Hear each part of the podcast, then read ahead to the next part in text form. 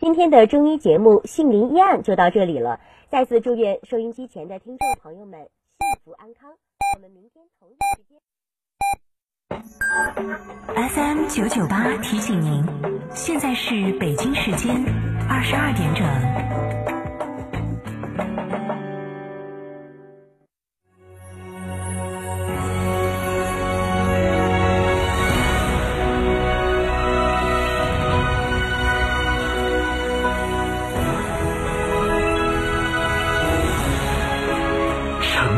九点八，成都电台新闻广播。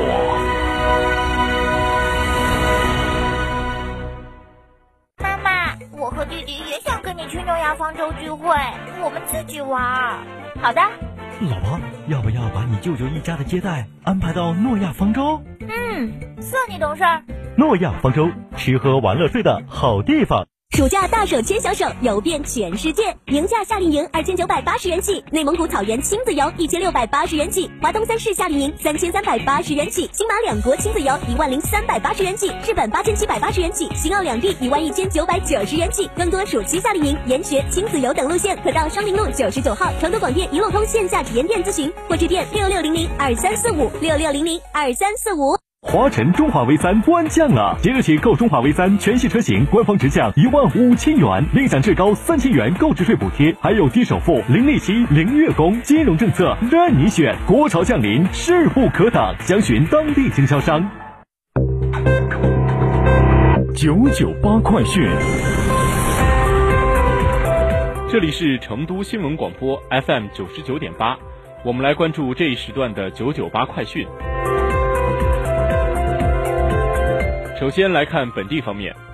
为深入贯彻落实成都市人才优先发展战略，团市委在市委组织部、市人才办指导下，深入开展融漂计划青年人才驿站工作，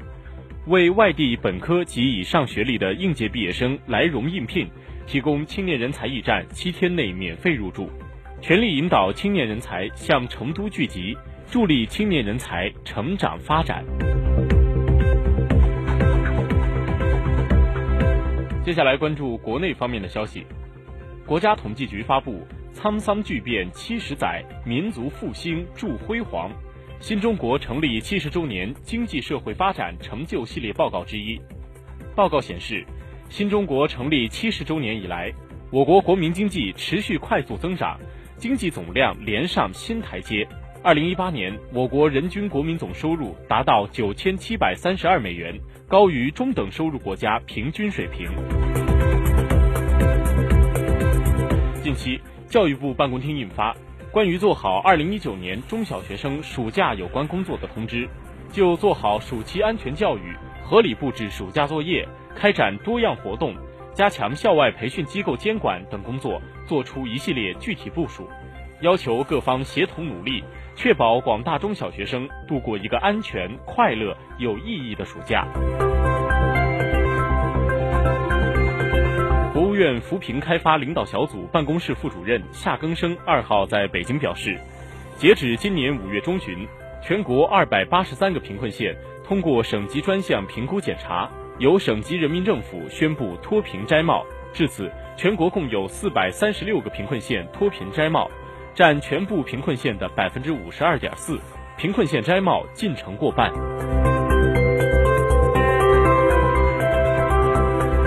七月二号，商务部市场运行司副司长王斌介绍，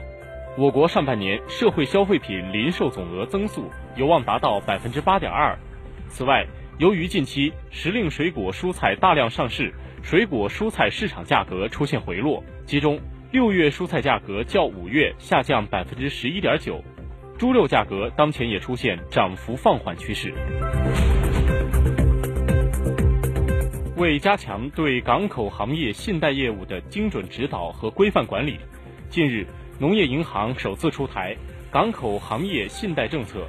该政策的出台，既是农业银行深入贯彻落实党中央、国务院稳增长、稳投资重大决策部署的重要举措。也是深化服务供给侧结构性改革，助力交通运输领域补短板的主动作为。为农业银行提升服务“一带一路”建设能力，支持港口行业有序发展提供了有力支撑。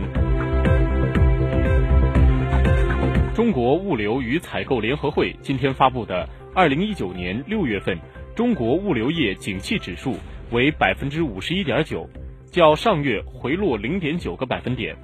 中国仓储指数为百分之五十点七，较上月回落二点一个百分点。央视网消息，今天举行的商务部新闻发布会上，商务部综合司司长褚世佳表示，今年以来，我国业务运行的主要指标保持在合理区间，呈现总体平稳、稳中有进的良好发展态势。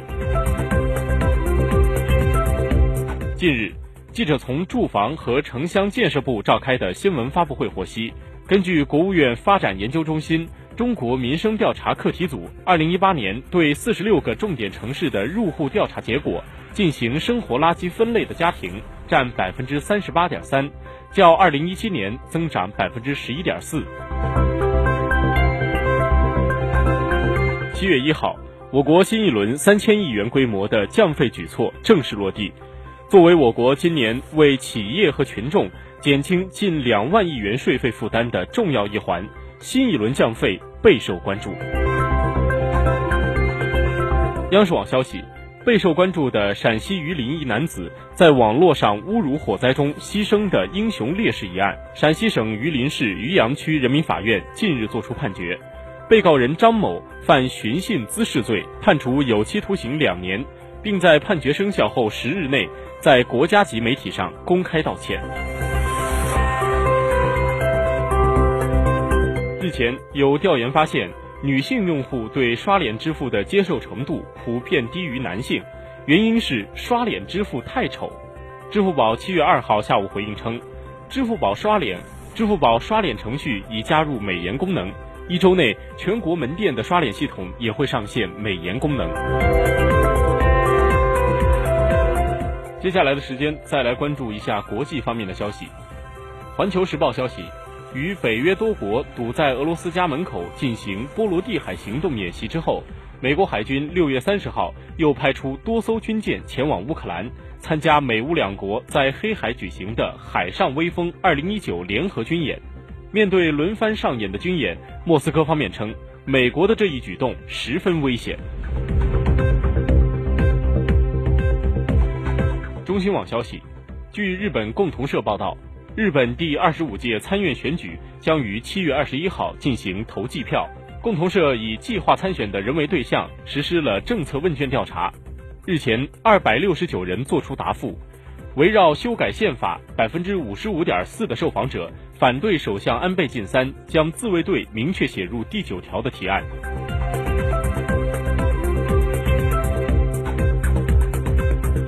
七月一号，日本政府突然出手制裁措施，宣布限制对韩国出口重要高技术材料，引发韩国舆论巨大反弹。今天，韩国主要报纸的头版头条几乎全部聚焦韩日经贸争端。